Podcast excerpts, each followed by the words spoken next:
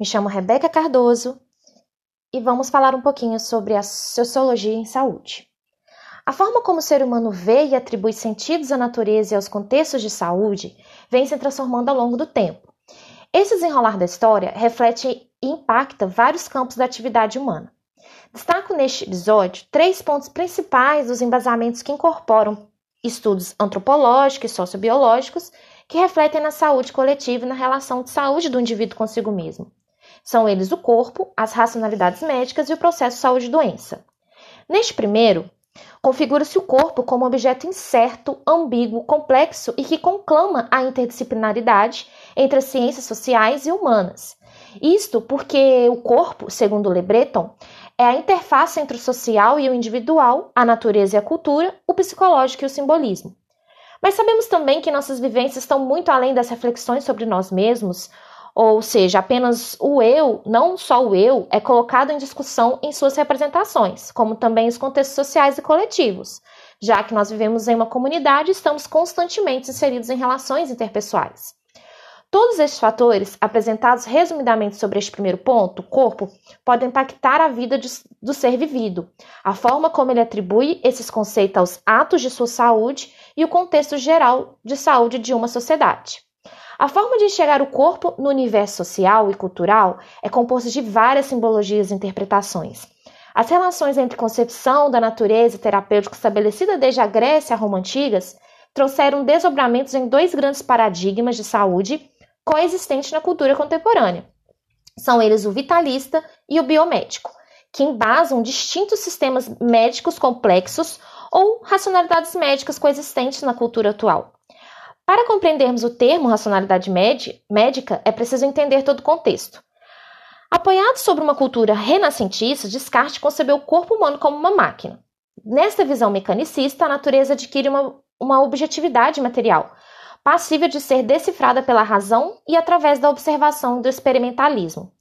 Este movimento afirmou socialmente a racionalidade moderna como produtora de verdade sobre uma natureza. Então, a ciência se tornou o caminho para a obtenção de verdades e a tecnologia uma ferramenta para a execução de projetos e controlar a natureza com fins utilitários. Neste momento, aparece uma medicina baseada na ciência, mergulhada no contexto pós-industrial, com foco na cura, controle de doenças, instituído assim um modelo biomédico de saúde. Este modelo, esse modelo hospitalocêntrico, além de focado na doença, era voltado para a prevenção, pelo uso das tecnologias, na criação de vacinas e medicamentos. Neste mesmo momento aqui, vou fazer um adendo para explicar e integralizar o próximo ponto, que é o processo de saúde da doença. O processo de saúde e doença, ele geralmente é visto essa concepção de saúde como ausência de doença e se faz muito presente ainda nas percepções de saúde das populações está fundamentada nesse reducionismo e nessa racionalidade médica proposto por esse modelo biomédico. Mas vale ressaltar que a saúde não pode ser resumida a essa visão mecânica do corpo e nem a presença ou ausência de doenças. Com a crítica a este modelo, iniciado por volta de 1970, houve a retomada da concepção ao modelo vitalista, que focou na promoção de saúde ao invés de apenas combater as doenças e no conjunto de sistemas terapêuticos e práticas de medicação e cuidados tendentes ao naturismo. Entre as críticas mais recorrentes, cito a medicalização social, a interdição da ideia de bem-estar e prazer pela normatividade medicalizada, o complexo médico-industrial que fez a saúde, da saúde um mercado, como a indústria de medicamentos, o uso racional de cirurgias.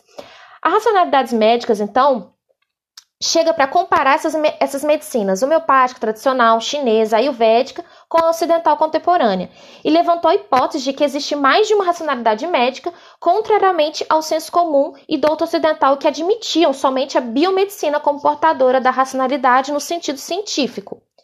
Em meio a este cenário e a consolidação do SUS, afirma-se um novo conceito assistencial à saúde, Saúde é resultante das condições de habitação, alimentação, educação, renda, meio ambiente, trabalho, transporte, emprego, lazer, liberdade e acesso ao pós de terra e aos serviços de saúde.